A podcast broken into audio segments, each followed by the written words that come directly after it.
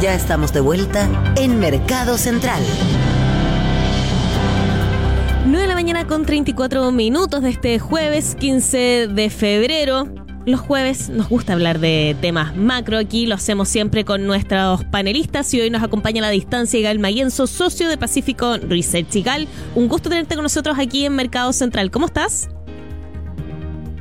Hola, bien, muy contento de estar aquí desde la distancia. Desde la distancia, exactamente. Me tocó a mí esta vez.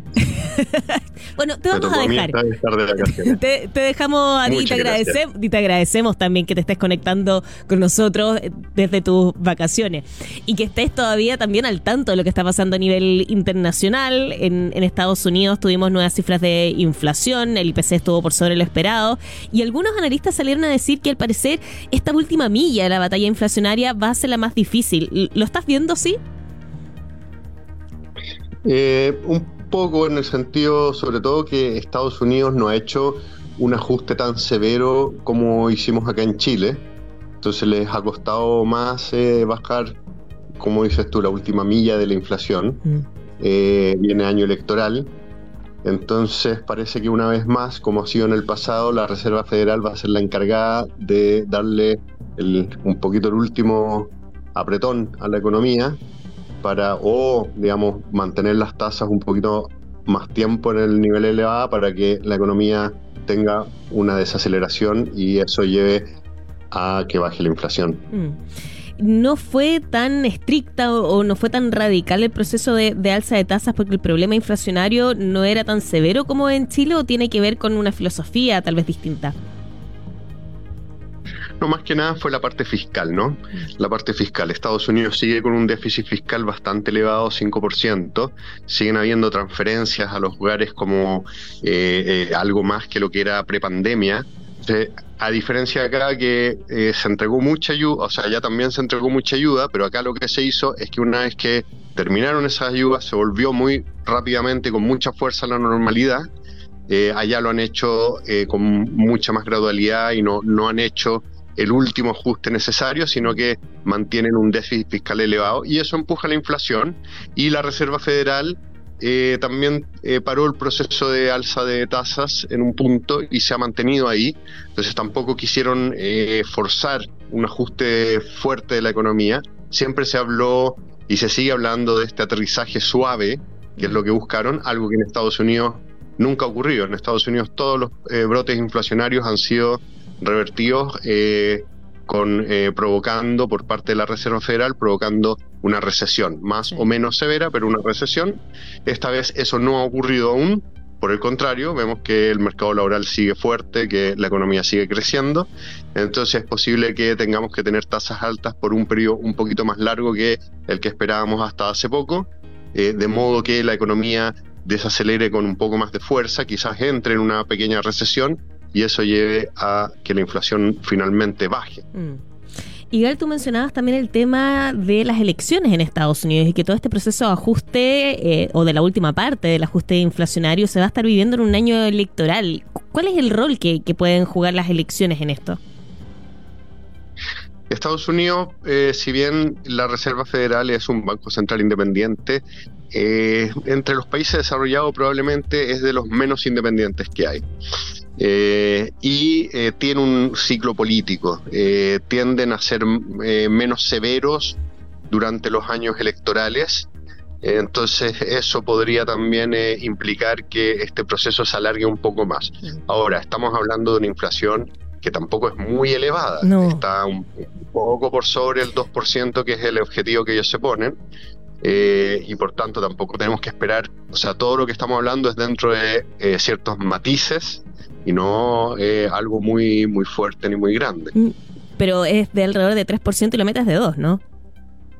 Claro, entonces le falta bajar el último punto y puede que se demoren todavía en, hacer eso y mm. puede que para hacerlo necesiten eh, esperar a que la economía eh, tenga una desaceleración más, más importante y quizás una pequeña recesión. Sí. Y Gal, tú mencionabas que las tasas seguramente iban a permanecer altas por un tiempo más, más prolongado, que es algo que ha dicho el mismo presidente de la Reserva Federal, Jerome Powell, en, prácticamente todos los tonos y cada vez que entrega esas declaraciones eh, afecta el ánimo de los inversionistas un día, pero después vuelven a apostar a que prontamente va a haber un recorte, después tenemos sorpresa en los datos macros que vuelven a aguar la fiesta. ¿Por qué el mercado no, no le crea a la Fed? Eh, bueno, porque la Fed al final lo que está diciendo es que ellos van a esperar a ver datos favorables realmente para empezar el proceso de recorte de tasa. Eh, y eh, como están hablando del proceso de recorte de tasa, siempre tienen que poner un freno en esa dirección y decir, no, no todavía, no, no todavía. El mercado apenas ve un, dato, digamos, indicativo de que podrían venir los recortes de tasa, ya lo anticipan y a veces Powell tiene que decir, tranquilos, todavía no, eh, vamos a seguir mirando. Ese es el juego en el que están jugando. Entonces es la Reserva Federal tratando de eh, generar cautela y el mercado tratando de anticiparse a, eh, a, cuándo va a ser el primer recorte. Claro, pero ¿por qué no está tomando las señales que entrega la Fed para hacer ese análisis? O al menos pareciera ser así si es que uno ve cómo se han estado moviendo los mercados es como es lo, es lo, que te digo, o sea, el mercado lo que quiere es anticiparse, todos quieren ser el primero en darse cuenta que las tasas van a bajar, nadie quiere ser el último, ¿no? Entonces apenas hay una señal, el mercado empieza a anticipar los recortes de tasa eh, y, y, frente a eso, la Reserva Federal tiene que llamar a la cautela porque después puede venir una señal en el otro sentido, ¿ya? Entonces ese es el juego en, eh, en, en que están eh, entre el mercado y la Reserva Federal. No es que la Reserva Federal, no, no es que el mercado no le haga caso a la Reserva Federal, es que el mercado está tratando de anticiparse todo el tiempo y la Reserva Federal está todo el tiempo diciéndoles, ok, pero eh, con calma, todavía no estamos seguros, eh, de modo que tampoco, porque si, si la Reserva Federal no hace eso, no dice, oye, con cuidado, tranquilo, el mercado va a interpretar que ahora sí se viene. Claro. Entonces van a apostar con más fuerza todavía. es un juego que tienen que mantener ahí un, un equilibrio hasta que eh, llegue el momento realmente de, bajar tasas. Claro. ¿Y Gal, cómo está afectando lo que está sucediendo con la FED, el, el análisis que debiese hacer el Banco Central chileno? Bueno, eh, en lo que debiese hacer, eh, sobre todo es el tema del tipo de cambio, ¿no? Mm. De ver cómo esto podría afectar eh, el tipo de cambio y, eh, por tanto, la inflación. Ahora, recordemos que si el efecto sobre el tipo de cambio es un efecto dólar, que es un efecto global, su, las implicancias para la inflación son menores, porque se están devaluando todas las monedas del mundo, ¿no? no solamente la chilena. Es mucho mayor cuando es solamente el peso chileno el que se está devaluando. Mm.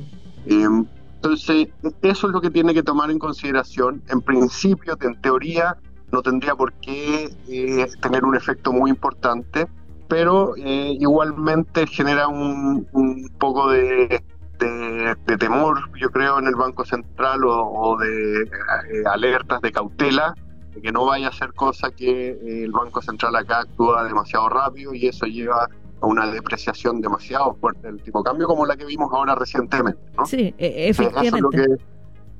Eso es lo que, el Banco Central eh, eh, debiese interiorizar y el Banco Central eh, del año, por lo menos lo que hemos visto hasta el año pasado y hasta enero de este año, el tipo de cambio ha ganado más preponderancia y las condiciones financieras globales más preponderancia que lo que era en el pasado. Eh, por lo tanto, eh, es, es de esperar que con un tipo de cambio depreciado sea más difícil que el Banco Central vaya muy rápido. Mm. las minutas de, de, la última reunión de política monetaria que se publicaron hoy dieron cuenta de un Banco Central que está eh, bastante eh, deseoso de bajar las tasas bien rápido, porque la inflación ya está convergiendo a la meta y la economía sigue bastante deprimida. Mm. Pero eh, frente a estas circunstancias de, en Estados Unidos, puede ser que les dé un poquito más de, temor que el tipo de cambio se pueda seguir depreciando y por lo tanto no vayan tan rápido como, como por lo menos se deduce de, la minuta que publicaron hoy. Claro. Y Gal, tú mencionabas que el dólar se ha estado apreciando a nivel global, el resto de las monedas se ha estado depreciando justamente y entre ellas está el peso chileno, pero de todas maneras el, peso es una de las monedas que más se ha depreciado aquí, corrígeme, la, la que más se ha depreciado en, el año, eh, leía al menos hasta el cierre de ante, ayer. Estamos viendo nuevamente bastante volatilidad, que es lo que buscaba combatir el, el central hace algunos meses. Eh, eh, más allá de que sea parte del análisis, ¿qué tan preocupantes son los últimos movimientos que está teniendo el tipo de cambio? Eh, son, son preocupantes en el sentido que pueden eh, ejercer alguna presión sobre la inflación, pero me parece que hay bastante espacio igualmente para, para que el Banco Central pueda actuar buena, como dices tú, buena parte de la depreciación que vimos, que hemos visto este año, es, eh, idiosincrática del peso chileno, no es algo que tiene que ver con la apreciación del dólar, mm. sino que es algo que le ha pasado al peso chileno y justamente le ha pasado en buena parte, eh, hay, varias razones, digamos, se, conjugan varias cosas, pero en, en buena parte porque se percibió que el Banco Central de Chile iba a seguir bajando tasas eh, con, con relativa fuerza entonces, eh, cuando eh, el, Banco Central de Chile baja tasas más rápido que todos los otros bancos centrales del mundo, eh, eso hace que la moneda pierda, pierda valor. en parte estamos, es parte de lo que estamos viendo. ¿ya? Entonces, no es de extrañarse, pero evidentemente eso gradúa un poco la velocidad en que el Banco Central actúa. Claro, más allá de que sea al alza, lo, lo, que me refería también es el tema de la volatilidad. Eh, estamos viendo movimientos nuevamente bien, bien amplificados. Durante esta semana hablábamos con algunos agentes de mercado y nos hablaban de que esto también sigue siendo herencia de, los retiros de fondos, tener un tipo de cambio que sea más volátil. En ese sentido, ¿qué, herramientas tiene el central para combatir esa volatilidad? Eh, yo diría que, a ver, hay, hay dos niveles. Una herramienta es tratar de ser lo más predecible posible. ¿Ya? En la medida que el Banco Central es lo más... Y eso, nuevamente, en la minuta que se publicó hoy, hay una discusión en el Consejo respecto de la importancia de que el Banco Central sea predecible, especialmente en momentos de alta volatilidad.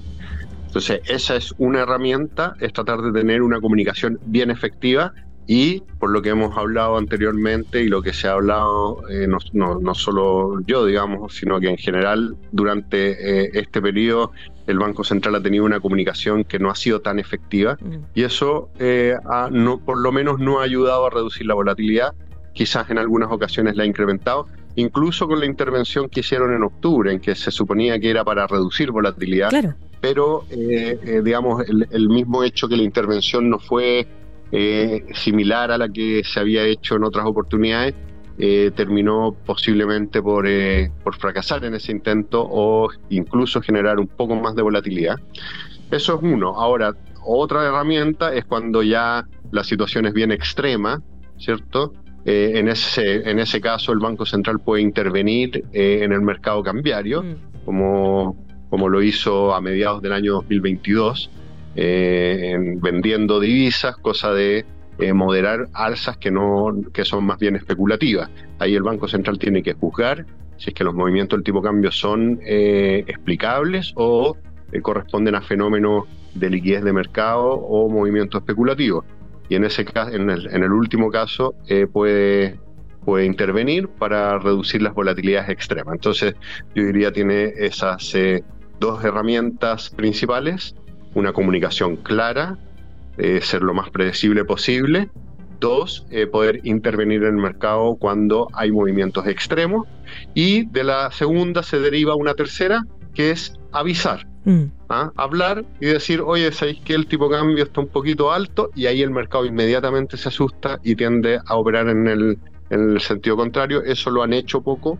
Eh, en, eh, últimamente, quizás podrían eh, recurrir a, eso un poco más, eh, pero nuevamente es una herramienta que hay que usarla con mucho cuidado porque si no se pierde credibilidad.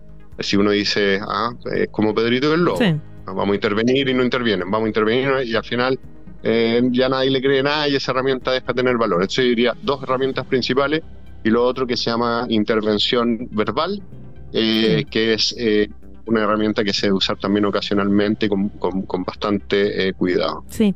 Y Gal, tú mencionabas ahora fundamentalmente el tema de la comunicación, decías recién, eh, intervención verbal, y, y, lo que tú mencionas, lo de la comunicación efectiva, también ha sido eh, tema de, de, debate en los últimos meses entre los economistas, que en general hay, hay bastante coincidencia de la buena labor que ha hecho el Banco Central en contener la inflación. Se ha hablado también del trabajo impecable, creo que tú también lo has mencionado varias veces, pero el tema de la comunicación y la comunicación efectiva ha dado más espacio de debate. ¿Dónde se ha visto que, ha faltado esa comunicación efectiva para entender también a qué se refieren con eso?